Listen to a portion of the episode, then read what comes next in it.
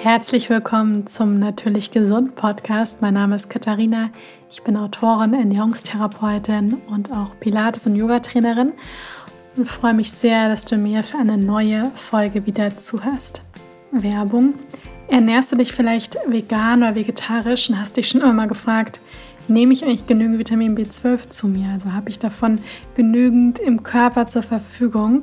Und das kannst du ganz einfach testen, nämlich mit dem Vitamin B12-Test von For You. Vitamin B12 ist ein essentielles Vitamin, was ja diverse Stoffwechselfunktionen im Körper beeinflusst. Ist aber auch ganz wichtig für die Entwicklung und auch für die Reparatur vom Gehirn, vom Nervensystem und es beeinflusst tatsächlich auch die Darmgesundheit und den Energiestoffwechsel. Gemessen wird bei dem Vitamin B12-Test, den man übrigens ganz einfach von zu Hause selber machen kann, der recht aussagekräftige Methylmalonsäurewert. Der ist tatsächlich auch aussagekräftiger als einfach nur zu messen, wie viel Vitamin B12 im Blut ist. Denn über diesen Wert bekommt man eben eine Auskunft darüber, wie viel Vitamin B12 in den Zellen auch wirklich zur Verstoffwechslung zur Verfügung da ist. Und das ist eben ganz, ganz wichtig. Deswegen probiert das unbedingt mal aus. Danach wisst ihr mehr. For You hat auch eine große Auswahl an Nahrungsergänzungsmitteln, aber auch an anderen Selbsttests, wie auch zum Beispiel eine Darmflora-Analyse. Und ich habe auch einen Rabattcode für euch, nämlich mit dem Code TastyKatie10, alle Buchstaben kleine zusammengeschrieben. Damit bekommt ihr 10% Rabatt auf alle Produkte. Den Link dazu findet ihr in den Show Notes. In der heutigen Folge geht es um Ayurveda-Mythen. Und ich helfe euch dabei, ein bisschen damit aufzuräumen. Denn mich erreichen täglich Nachrichten, wo gesagt wird, ja, aber Ayurveda, das kann man doch nur in Indien praktizieren. Oder im Ayurveda darf man kein Obst essen. Oder man darf nur warm gekocht essen. Oder nur Dal und Gewürze und so weiter sind ayurvedisch. Und in mir zieht sich jedes Mal sowas zusammen, weil ich mir denke, so, nee, so nicht. Also so ähnlich, aber nicht so.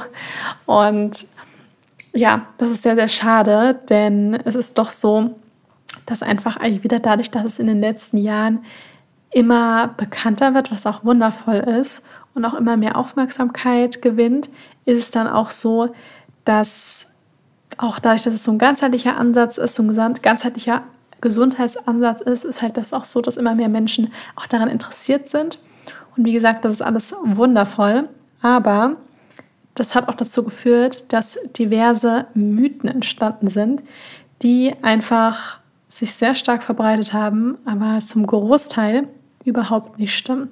Und ich habe jetzt da mal so ein paar Mythen rausgesucht, die, ja, wie ich finde, die so am bekanntesten sind und die sich auch so relativ hartnäckig halten und werde sie euch immer wieder, also werde sie euch vortragen und dann praktisch meinen Senf dazu geben und praktisch euch erklären, was daran einfach nicht stimmt.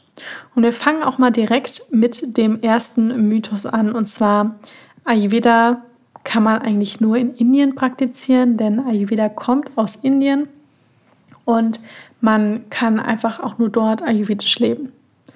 Und das stimmt ganz einfach nicht, weil Ayurveda kommt zwar aus Indien, ist ja auch ein paar tausend Jahre alt, aber Ayurveda ist eine zeitlose Wissenschaft, die man unabhängig von dem Ort, wo man lebt, praktizieren kann.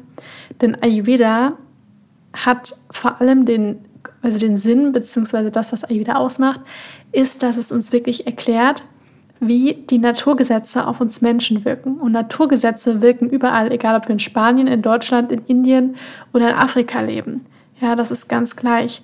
Die, die wirken überall auf uns. Und deswegen ist es auch so, dass man dass man auch individuelle Empfehlungen hat. Das heißt, jemand, der im Dezember irgendwo im Warmen sitzt, wo es die ganze Zeit tropische Früchte zu essen gibt, die Saison haben, da gelten natürlich andere Empfehlungen, als wenn man jetzt irgendwo sitzt, wo es minus 10 Grad sind, die ganze Zeit friert und es vielleicht ganz, ganz andere Sachen gerade Saison haben, wenn überhaupt was große Saison hat. Und wenn dann nur so erdige Dinge wie Kartoffeln und so weiter dann gelten da natürlich auch ganz andere Empfehlungen. Ja, das ist ganz, ganz klar. Und nur weil zum Beispiel bestimmte indische Gewürze im Ayurveda eben eine große Rolle spielen, heißt es nicht, dass wir zum Beispiel die heimischen Kräuter hier in Deutschland oder Schweiz oder Österreich, dass die jetzt dann irgendwie nicht ayurvedisch sind. Ja, das, das bedeutet es nicht, sondern das ist, wie gesagt, das ist wirklich eine Wissenschaft, die ganzheitlich ist und die man überall anwenden kann, ganz egal, ganz gleich, wo man lebt, weil man es nämlich immer so ein bisschen anpasst. Also Ayurveda ist auch wirklich eine Erfahrungswissenschaft, das ist nichts Statisches.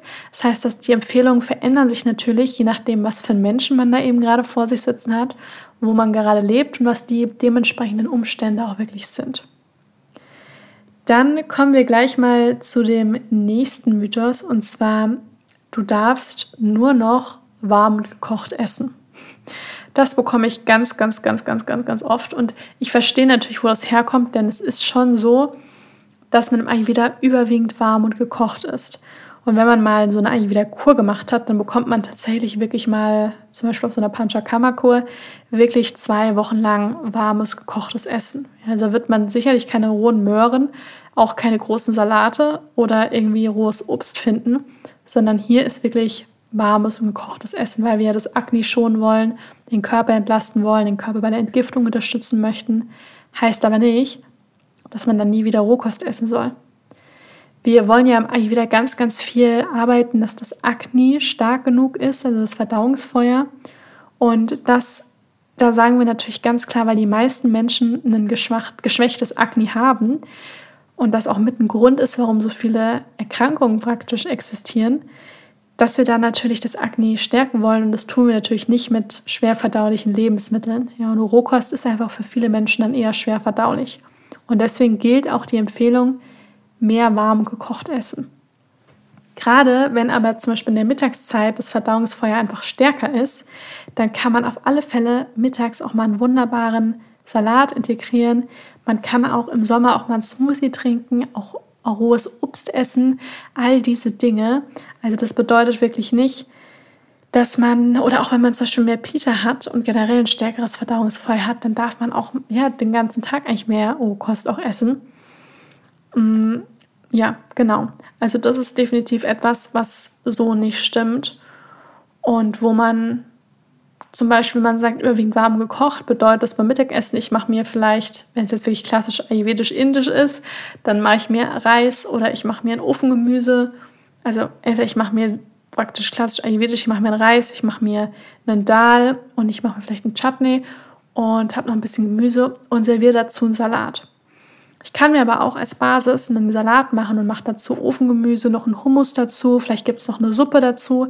Dann habe ich auch überwiegend warm gekocht, aber habe auch noch eine Rohkostbeilage. Also das sind auf alle Fälle Dinge, die man wunderbar in den Alltag integrieren kann und die auch alle ayurvedisch sind. Was nicht ayurvedisch wäre, wäre, wenn ich weiß, ich habe ganz viel Vata und neige zu Blähungen, einen aufgeblähten Bauch, habe vielleicht auch Untergewicht habe vielleicht auch Gelenkschmerzen und esse jetzt den ganzen Tag Rohkost. Das wäre überhaupt gar nicht oder verzichte auch dann noch auf so einen Zusammenhang mit irgendwie auf gute, gute Fette. Das wäre natürlich überhaupt nicht ayurvedisch, weil es komplett gegen das Naturell wäre. Und genau das meine ich mit, man muss halt individuell schauen. Man kann aber per se nicht sagen, dass Rohkost einfach irgendwie schlecht ist. Dann das, der nächste Mythos, der hält sich auch sehr, sehr hartnäckig, denn der lautet nur Dal, Sesamöl, Kurkuma und alle anderen Gewürze sind ayurvedisch, der Rest nicht. Und das stimmt natürlich auch nicht, denn natürlich sind diese Dinge wie Mungdal, Linsen, Sesamöl, Kurkuma, das sind natürlich alles Dinge, die wir in Indien überall finden. Ja, weil die nämlich da einfach, das gehört zur Kultur, also auch zum kulturellen Essen auch einfach dazu. Und deswegen kommt es natürlich auch in den ayurvedischen Schriften, in dem klassisch ayurvedisch-indischen Essen kommt das natürlich ganz, ganz, ganz viel vor. Heißt aber nicht, dass ein Rosmarin, ein Basilikum, Tomaten, hm, Hirse, was haben wir hier noch klassisches, das auch zum Beispiel so ist die Brennnessel, oder ja auch einfach vielleicht Obst- und Gemüsesorten, die in Indien so einfach nicht verbreitet sind, dass das nicht ayurvedisch ist. Denn Ayurveda beschreibt ja vor allem auch die Qualitäten von Nahrungsmitteln, auch die Heilwirkungen, auch die, verschiedenen Eigenschaften.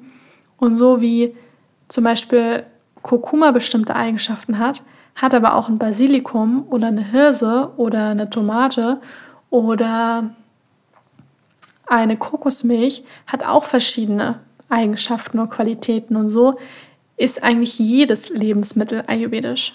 Ja, man kann auch sagen, eine, was kann man noch sagen, einen, eine Milchschnitte kann man auch ayurvedisch beschreiben. Die ist schwer verdaulich und baut Schleim und Feuchtigkeit im Körper auf. Ja, also das ist dieses Wissen, womit man einfach jedes, jedes Lebensmittel oder jede, auch jedes Produkt, ne, was dann auch aus den dementsprechenden Lebensmitteln besteht, auch beschreiben kann, weil man einmal dieses Konzept von Ayurveda dahinter verstanden hat. Und das ist wichtig dann zu verstehen, dass man nämlich dann auch kapiert, nee, man muss nicht die ganze Zeit indisch essen oder nur indisches Essen ist ayurvedisch. Ich kann mir auch Nudeln mit Tomatensauce machen und die ayurvedisch anpassen.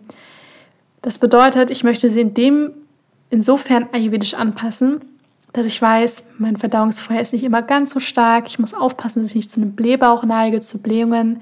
Ich möchte aber so gerne Nudeln mit Tomatensauce essen. Dann, wenn man jetzt ayurvedisch rangeht, dann überlegt man erstmal, müssen es denn die klassischen Hartweizennudeln sein aus Weißmehl? Nee, ich kann ja vielleicht auch Reismehl nehmen, also Reisnudeln nehmen oder ich kann Dinkelnudeln nehmen, wenn ich Gluten gut vertrage. Dann nehme ich zum Beispiel solche Nudeln. Bei der Tomatensauce, die nehme ich schon mal nicht kalt, sondern mache sie warm, dann wird sie schon mal leicht verdaulich. Und ich gebe noch verschiedene Gewürze dazu. Das können getrocknete italienische Gewürze sein. Ich kann am Ende noch ein bisschen Basilikum dazugeben, kann auch noch ein bisschen Kurkuma dazugeben.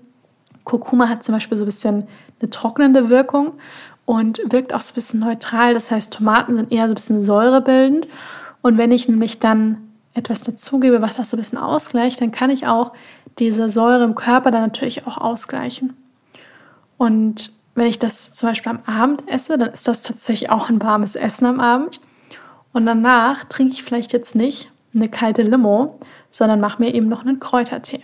Und dann habe ich mir so tatsächlich auch ein ayurvedisches Gericht zubereitet mit Nudeln mit Tomatensauce, was ja eigentlich so ein ja, italienisch slash deutsches beliebtes Essen ist. Und wo man jetzt erstmal meint, ah, das kann ich aber jetzt nicht irgendwie mit Ayurveda kombinieren. Doch, das funktioniert. Ja, man muss da einfach nur ein bisschen weiter denken als das klassische, entweder auf der einen Seite das klassische indische Essen oder dass der Kontrast irgendwie nur Käsebrot und Tomatensauce ohne alles mit irgendwie Weizennudeln ist. Ja, man kann da ja auch so einen, so einen Mittelweg finden. Der nächste Mythos, und das ist tatsächlich auch schon der letzte Mythos, den ich erstmal mit euch durchgehen möchte, weil ich glaube, ich möchte nämlich auch nicht zu viele Mythen hier reinschmeißen, beziehungsweise mit euch durchgehen. Denn man hat dann erstmal schon mal genug zu verarbeiten, wenn man vielleicht von all diesen Dingen ausgegangen ist. Und dann muss man vielleicht erstmal überlegen, so, hm, nee, dann kann ich das ja doch vielleicht ein bisschen anders machen. Und der letzte Mythos lautet, Ayurveda ist unglaublich kompliziert.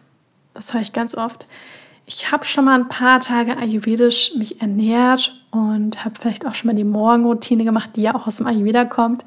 Ich habe das heiße Wasser getrunken oder ich habe ein paar Tage das und das gemacht. Aber das ist ja so kompliziert. Und Ayurveda ist anscheinend sehr, sehr kompliziert. Das kann ich nicht in meinen Alltag integrieren. Und natürlich ist es so, dass man Ayurveda ganz, ganz, ganz, ganz, ganz ausführlich leben kann und das wirklich auch ganz, ganz intensiv leben kann und sein komplettes Leben darauf abstimmen kann und da richtig in die Tiefe gehen kann. Und man wird auch feststellen, dass wenn man damit einmal anfängt, dass man da automatisch Jahr für Jahr, Schritt für Schritt etwas mehr in die Tiefe geht, ganz automatisch, ohne dass man da jetzt vielleicht das Ziel hatte. Weil man auch merkt, das tut einem einfach gut. Und wenn man aber damit anfängt und gleich denkt, so, oh, oh, oh, das ist so kompliziert, deswegen kann ich das nicht machen, oder ich muss vielleicht erst absoluter Ayurveda-Experte sein, um überhaupt erst mal damit anfangen zu können, dann kann ich gleich mal Entwarnung geben und sagen, nee, das ist definitiv nicht so. Man muss nicht erst Ayurveda-Experte sein, sondern man kann wirklich direkt anfangen. Und wichtig ist es hier, dass man versteht, natürlich ist Ayurveda erstmal ein komplexes Medizinsystem. Aber es kann wirklich super, super unkompliziert sein und ganz, ganz einfach. Und ich habe auch die Erfahrung gemacht, dass es gerade die einfachen Dinge sind, die dazu führen, dass man dranbleibt und die natürlich dann auch eine sehr, sehr große Auswirkung auf den Alltag haben. Und ganz wichtig ist, und das ist tatsächlich das Ayurvedischste, was man machen kann, ist, dass man wirklich herausfindet, was einem gut tut. Das heißt, dass man ein Gespür für den eigenen Körper bekommt. Das ist das Ayurvedischste, was man machen kann. Super Ayurvedisch ist zum Beispiel zu essen und dann irgendwann aufzuhören, weil man feststellt, da ist zwar noch ein bisschen was am Teller, aber ich bin, ich bin satt. Also ich bin jetzt nicht so satt im Sinne von, ich habe ein bisschen was im Bauch und habe eine halbe Stunde wieder Hunger, sondern ich bin wirklich angenehm gut gesättigt. Ja, also dass man so ein leichtes Gefühl von schwerem Bauch hat, aber jetzt nicht so, dass es eben so, dass man knallvoll ist. Das ist zum Beispiel super ayurvedisch. Und alleine mit diesem, wie esse ich mein Essen, nehme ich mir ein bisschen mehr Zeit, kau richtig gut. Hör auf zu essen, wenn ich satt bin. Das sind schon Dinge, die sind hoch ayurvedisch. Ja, also das ist schon mal super, super ayurvedisch. Und das sind Dinge, die man, ohne dass man da jetzt irgendwie Experte in dem Bereich werden muss, die man schon richtig gut in den Alltag integrieren kann. Dann ist es auch so, dass Ayurveda ja auch ganz viel damit zu tun hat, wirklich in Verbindung auch mit der Natur zu stehen. Denn es geht ja auch vor allem darum, die Naturgesetze zu verstehen, wie sie auf uns wirken. Und das ist auch ganz viel von diesem alten Wissen, was teilweise unsere Großeltern auch schon hatten, dass man das auch wieder so ein bisschen ja aufblühen lässt. Denn das sind so Dinge wie sich ein bisschen nach der Saison zu richten, auch mit der Art und Weise, wie man lebt, dass man auch sich ein bisschen nach der Saison richtet, wenn es eben um die dementsprechenden Nahrungsmittel geht, dass man ein bisschen mehr saisonal und wenn es möglich ist, auch regional einkauft, dass man auch ein bisschen mehr Zeit vielleicht auch in der Natur verbringt und dass man überhaupt erstmal natürliche Lebensmittel in den Alltag integriert. Denn ein Salat mit, also zum Beispiel jetzt ein Salat mit also Rohkost, mit zum Beispiel jetzt einem Hummus und vielleicht noch warmem Gemüse dazu, ist tausendmal ayurvedischer, als wenn ich jetzt einen Schokoriegel esse. Denn da sind wir einfach wirklich nah an der Natur dran und da kann man wirklich erstmal überhaupt nicht viel falsch machen, wenn man sagt, ich möchte mich ein bisschen ayurvedisch ernähren und integriere erstmal überhaupt mehr natürliche Nahrungsmittel in mein Leben, also in meinen Speiseplan. Und das ist wirklich etwas, wo ich nur jedem sagen kann, nee, Ayurveda muss überhaupt nicht kompliziert sein. Das kann ganz einfach sein und man kann vor allem auch mit ganz kleinen Schritten kann man auch gut anfangen, dieses jahrtausendealte Wissen, was vor allem auch ein Wissen ist, wie der eigene Körper funktioniert, auch ein Wissen darüber ist, was mir gut tut, was mir nicht gut tut und was vor allem auch das Ziel hat, dass man sich wohl in seinem Körper fühlt und auch spürt, was einem gut tut und was einem nicht gut tut und auch versteht, was einem die eigenen Körpersignale eigentlich permanent auch vermitteln möchte. Das ist wirklich das Ayurvedischste, was man eben machen kann und das ist auch irgendwo Ayurveda. Und wenn man das verstanden hat, weiß man, dass es gar nicht so schwer und gar nicht so kompliziert sein muss, genau das eben in den Alltag zu integrieren. Und da wird dann auch schnell klar, Ayurveda ist ein zeitloses Wissen. Also das Wissen ist heute noch genauso aktuell wie jetzt vor 100 Jahren, vor 2000 Jahren. Und es wird auch noch aktuell bleiben in 100 Jahren von heute. Ja, das ist einfach so, weil das ein zeitloses Wissen ist.